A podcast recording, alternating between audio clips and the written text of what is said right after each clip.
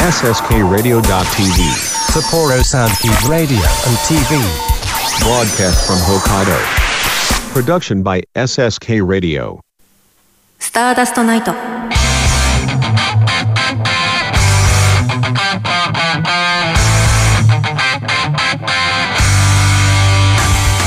この番組は国語専門塾磨く手締まりかテクニカル TI 以上の提供で北海道札幌市スタースタジオからお送りします。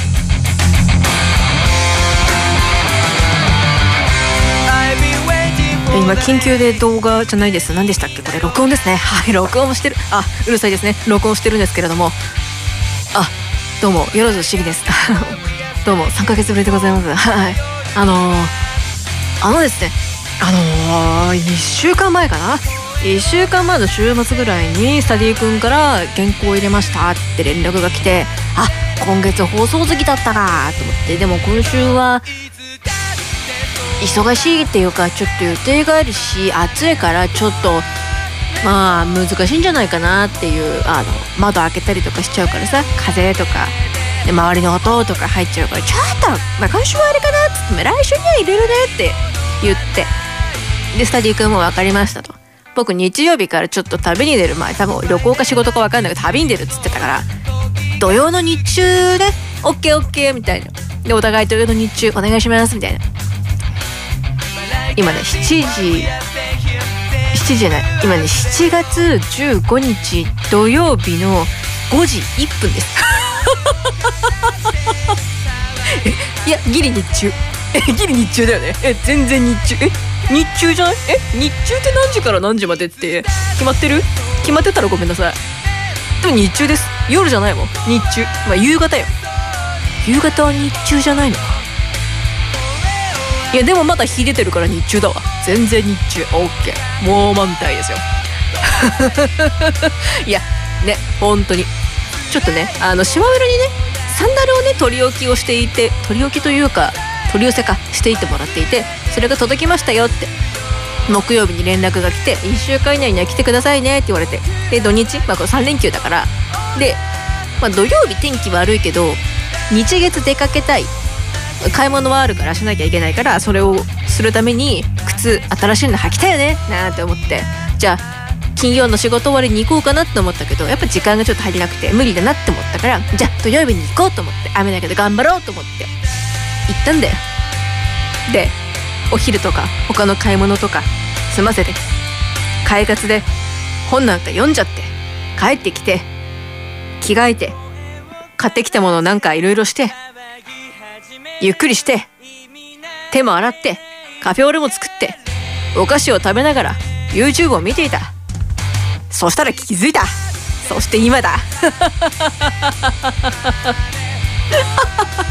ごめんねスタディ君本当にごめん、誠心誠意頑張ろうと思います。そしてこの番組は30分番組ですよ。はい。では本編いきましょう。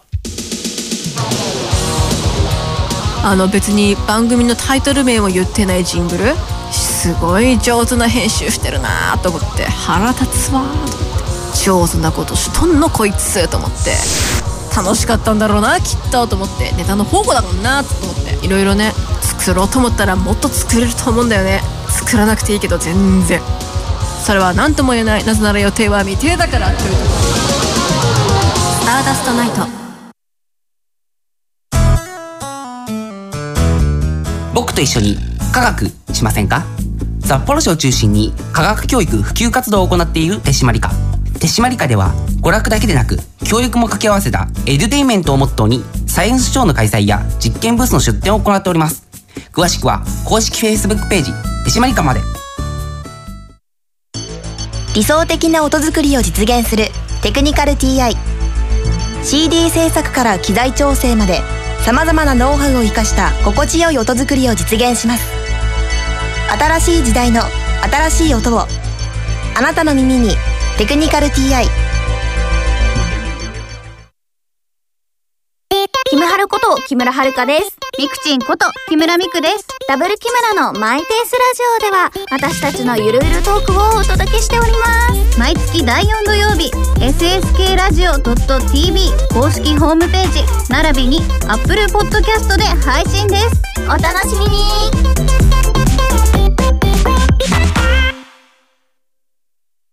あなたの国語力を磨く国語専門塾美学では作文や会話練習などの実践型のカリキュラムを通して書く、話す、読む、聞くの4つのスキルを磨いています。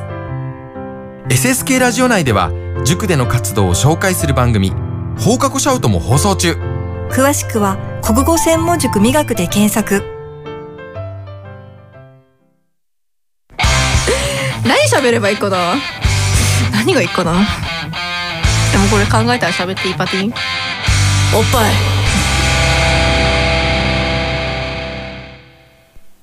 さあというわけで私の近況報告タイムでございます。本編とは何ぞやってとこなんだけどあの前回の放送が4月。ね12344月です。4月です。で下。で5月6月。そして当月が7月。というわけなんですけれども5月と6月は多分ずっとずっとずっと話しちゃったと思うんだけどイベントにイベントが続いてたんだよ。5月が翔ちゃんの個展。で6月がうんとゲーム実況者の東京ドームイベントがあったんですよ。ね。特にニュースにも取り上げられてはいません。もちろん。もちろんされてはいないんだけれども界隈ではとても賑わっていた。そんなイベントでした。でまず5月の話をしましょう。で母ちゃんと1泊2日で行ったんですね。ゴールデンウィークの本当終わりですね。5月の5日と6日土日ですね。に行きました母ちゃんと。JAL 乗って行きました。JAL のあれだね。席もちゃんとテレビとかついてたね。アナだけか。あ？アナもじゃん？うん？そうね。アナも JAL もついてて、まあ、流してるテレビとかはねやっぱりこう周期的にこう入れ替わるものなんだろうけど。特に見たいものがなかったんで今回残念でした。うん。ぼーっとしてました。とか言いつつ見たことあるバラエティ番組の放送を見てました。うん。ガーちゃんは横で映画を見てました。うん。で翔ちゃんの個展前行って、まあ、中身のレポの話とかをねするとまあ長くなっちゃうので簡潔に言うとやっぱりこうご、ね、職業がアイドル。だしでもかつキャスターでもあると。そういうお仕事もしていて。でかつやっぱり櫻井翔という一人の人間であるぞっていうことがこういろいろ見れる展示会でした。もちろんジャニーズのお仕事としてやってる連載企画のものだったりとかキャスターとして現地に向かっていろいろこう感じたことメモしたもの本当にメモとか本とかなんか参考資料とか本当にいろんなものが展示してあってあと歴代五輪のそのなんだパス？入場書みたいな。関係者用パスみたいなのも歴代飾ってあって。すごいね。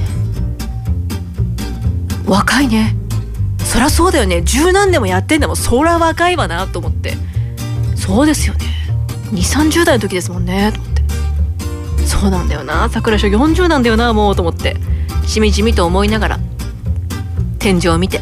その中に今もつけてるのかって言ったら多分違うと思うんだけど当時ものすごく好きだったっていうことを書いてあった。フランスのお香水があったんですよお香水。お香水をそれを染み込ませたものを飾ってある。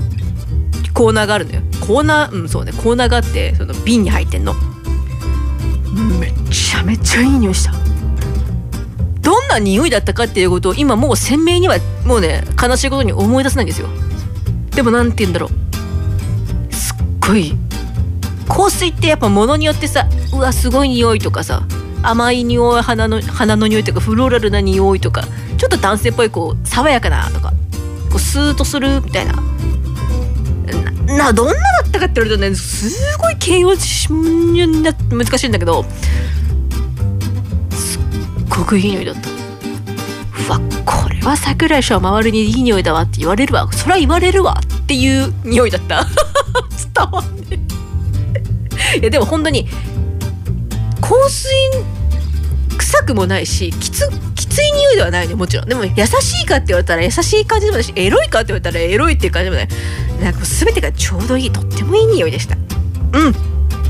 でもその品種とかなんだろうブランド名とかは書いてなかった。ただ単にフランスで買った香水ですっていうことしか書いてなくて。あれは一体どこの香水買えるもんなら買いたいって思ったね。本当に。でそれを楽しんで、まあ、夜近くでご飯食べてでお母さんはもう一泊するから私だけ一人で札幌に帰ってきました。うん。とっても楽しかったよ。で次の日から仕事普通に行ってって感じ。うん。でその月末ね。月末に皆さん競馬ってご存知知ってるか？あの日本ダービーっていうのがあって G1 なんですけど。ねあの馬娘をやっていて馬娘やってもう112年？え？ぐらい経つんですよ。ね？リリースしてからちょっとしてから入ったんでまあまあまあまあ子さんじゃ子さんなんですよ。初期からやってるぞって。で今回私もやってみようかなって思って日本ダービー G1 をやんね初めてやってみたの。でいろんないいご時世ですよ。YouTube 見たらいろんな予想が見れる。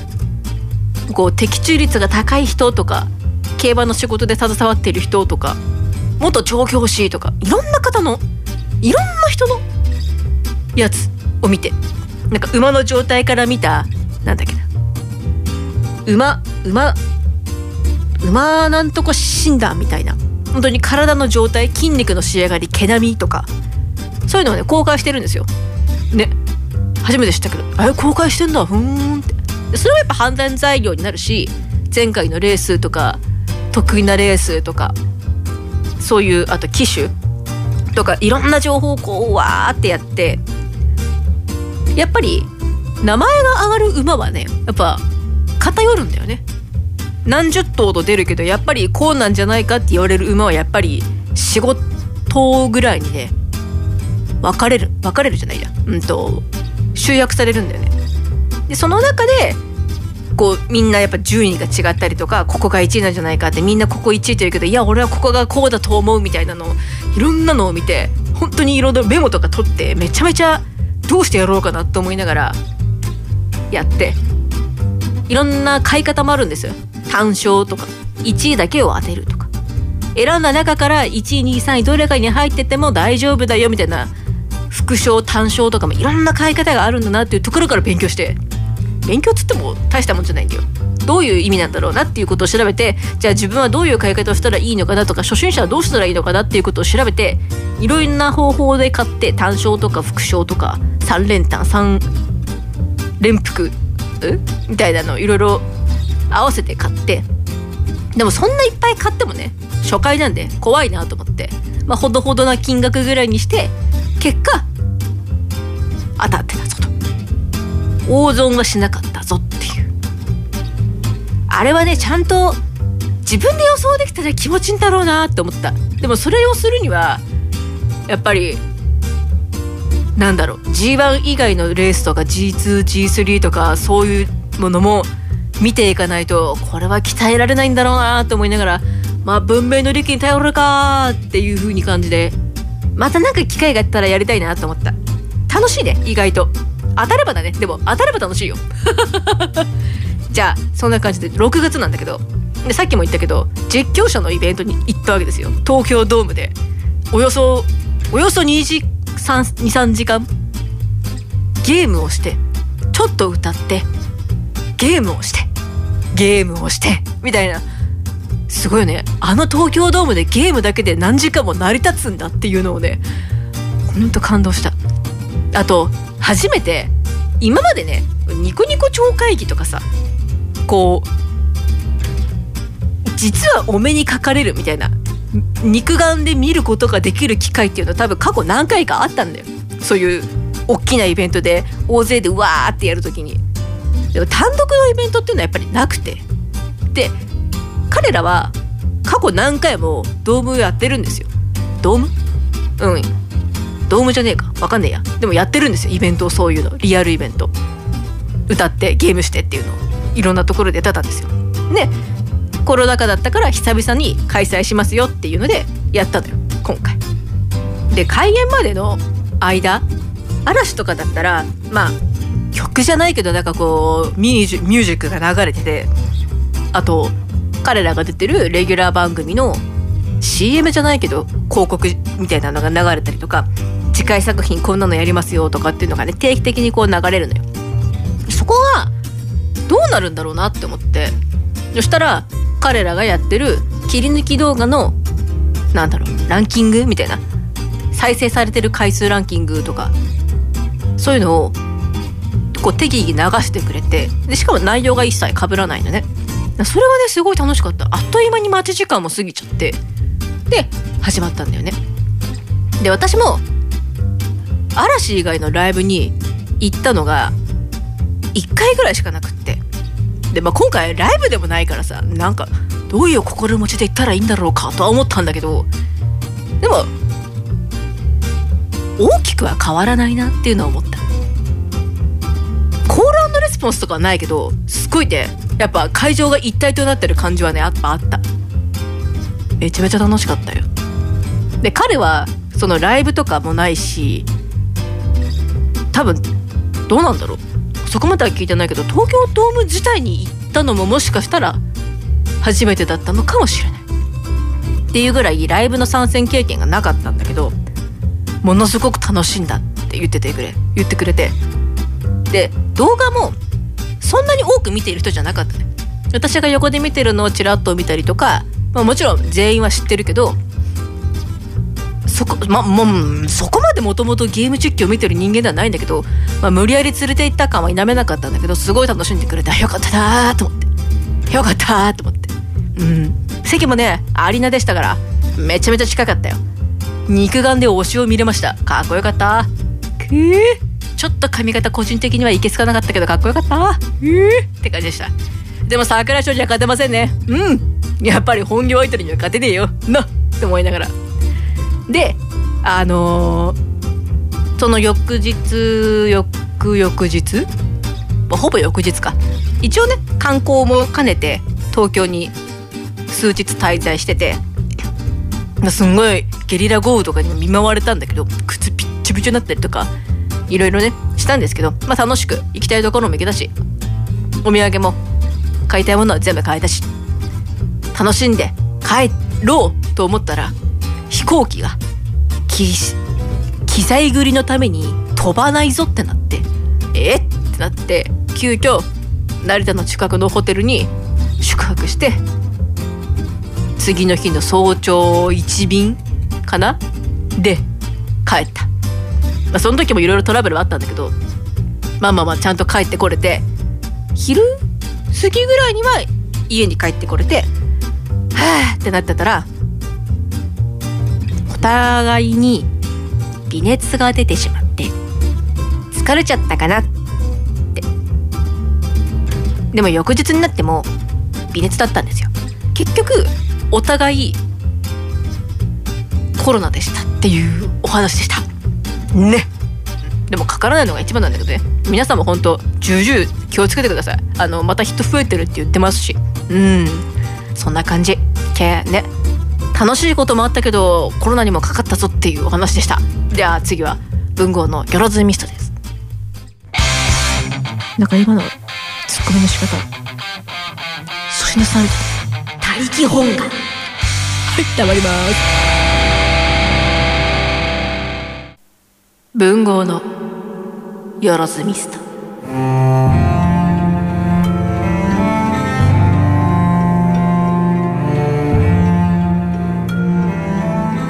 皆さんお気づきかもしれませんけれども今月も再放送です。ごめんなさい。だって緊急で収録回してるから。何 も緊急じゃねえんだけどさ。あの状況的に緊急？うん気持ちは緊急。ね。あのもともと予定内だったんだけど。ね緊急。ごめんなさいねほんと。で今回はですね暑くない夏。山川正夫さんです。どうぞ。暑くない夏。山川正夫。夏が来たのね。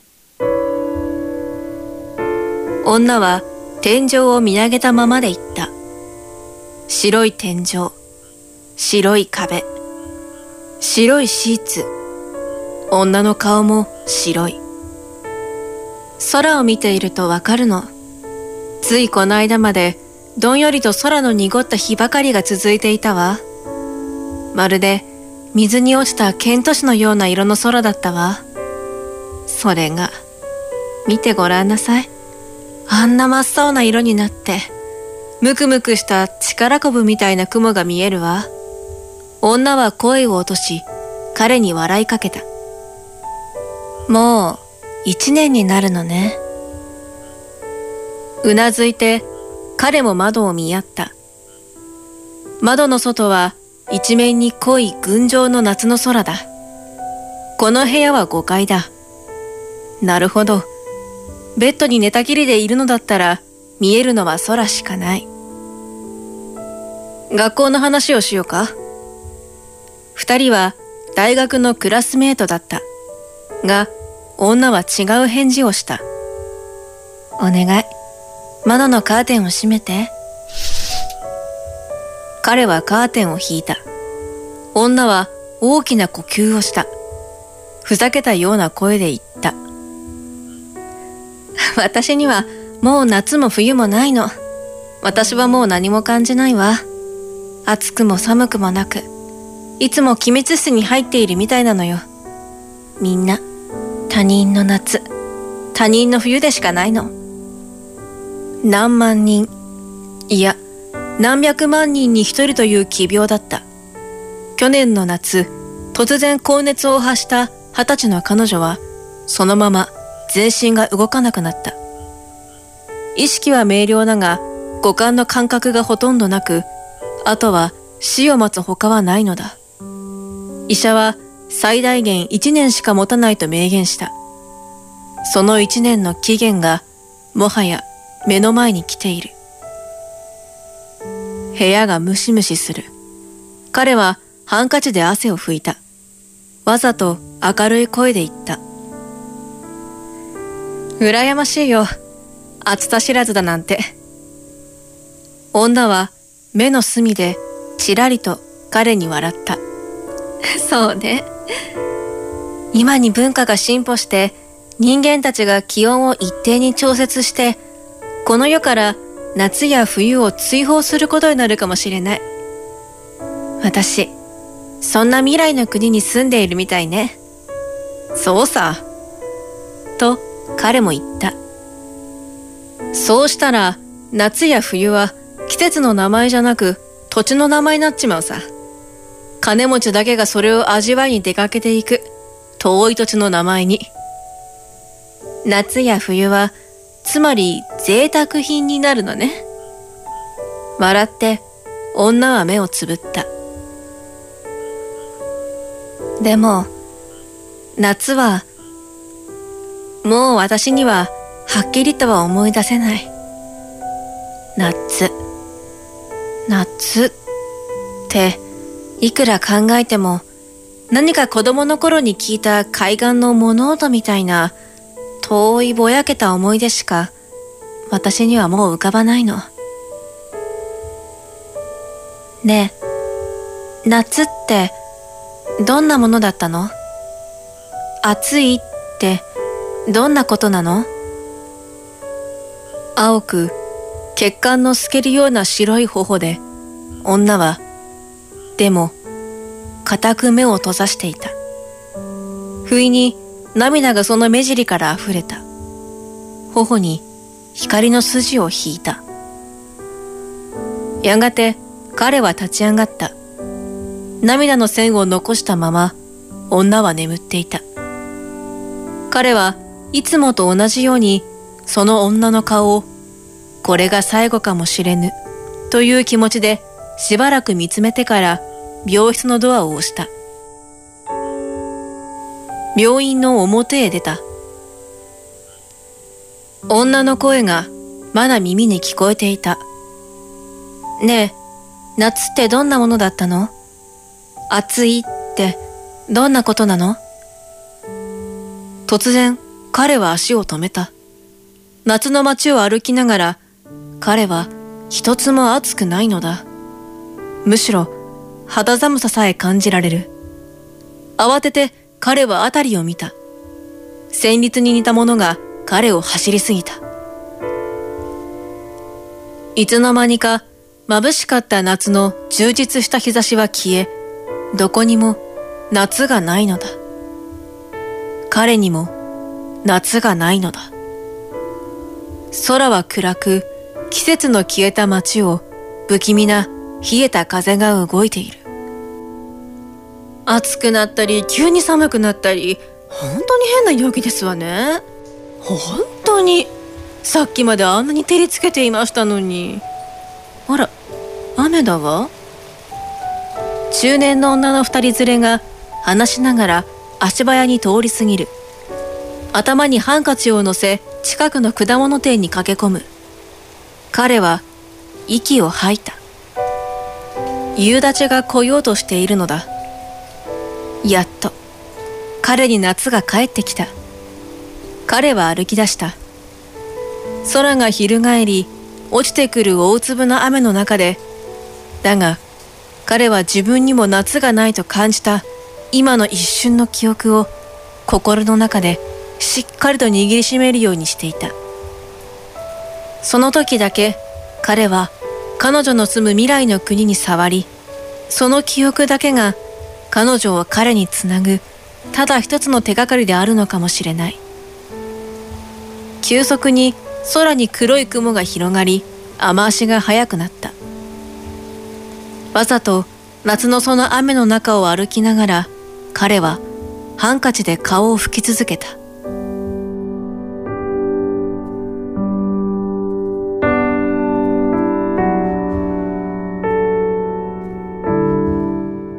なんかさ、久々にまたこの作品を読ませてもらって、さっきね、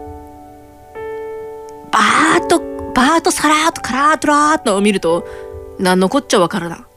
でもちゃんと読むと、切ないなってなりますね。多分当時もそんなこと言ったのかな切ないなみたいな。言ったのかな全然覚えてないけど、でもやっぱ切ないなと思った。うん、こういうの好き。で、まあ、今年の夏もね、まあ、札幌とか北海道はね、まあ暑いところは暑いですけど、そうでもないところはそうでもないじゃん。やっぱり北だから寒いじゃん。寒いところは。ね。でもやっぱり、先週か、30度とかなったなってるからね、札幌も。だから、北海道とはいえど、皆さん、熱中症には気をつけましょうっていう話。え、違う？まあ、夏だからね。みんなは暑さ感じるでしょ。だから気をつけようねって話。じゃあ、エンディングだぞ。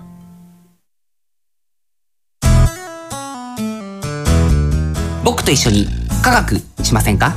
札幌市を中心に科学教育普及活動を行っている手締まり課。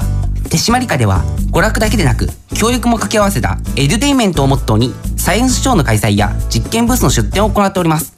詳しくは公式 Facebook ページ手締まり課まで。理想的な音作りを実現するテクニカル TI CD 制作から機材調整までさまざまなノウハウを生かした心地よい音作りを実現します新しい時代の新しい音をあなたの耳に「テクニカル TI」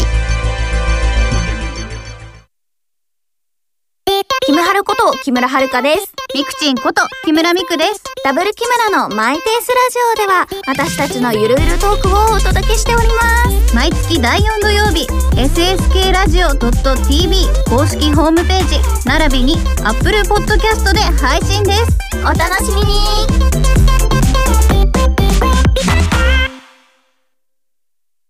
あなたの国語力を磨く。国語専門塾美学では作文や会話練習などの実践型のカリキュラムを通して書く、話す、読む、聞くの4つのスキルを磨いています。SSK ラジオ内では塾での活動を紹介する番組放課後シャウトも放送中。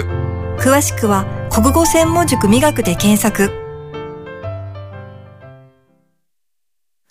この番組は、国語専門塾磨く、手締まりか、テクニカル TI、以上の提供で北海道札幌市スタースタジオからお送りしました。きっと血液型占いについてはスタディ君がどこかで入ってくれてると僕は信じています。だって、なかったんだもん。なかったんだもん。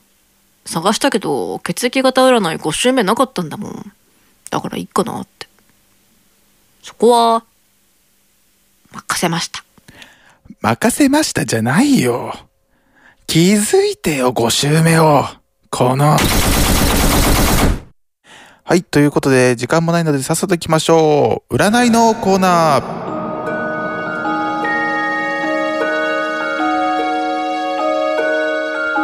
えー第5週目の占いです。A 型のあなた。9本の剣の逆位置。意味、好転の兆し。いい方向に進展する1週間。前を向いて歩いてみましょう。ラッキーアイテム。サルミアッ。アルミサッシじゃないんですね。えー B 型のあなた。8本の棒の正位置。意味、迅速な変化。状況に急な変化が生じる1週間。状況に飲まれないようにしましょう。ラッキーアイテム、シュールなお笑い。これはパオン手島さんですかね。大型のあなた。一つの勾玉の正位置。意味、成功。大切なものが手に入る1週間。手にした時が一番危ないので気をつけましょう。ラッキーアイテム、すごろく。AB 型のあなた。一つの鏡の逆位置。意味、愛情の喪失。大切なものを失う一週間。戸締まりの確認をしっかりしましょう。ラッキーアイテム、ヤクザ映画。アウトレイジですか？今週の一言アドバイス。指摘されて真面目にやってみました。いかがでしょうか？だそうです。えーここで業務連絡なんですが、スタッフの皆さん、第5週目を忘れないでください。以上、スタディでした。エンディングだ。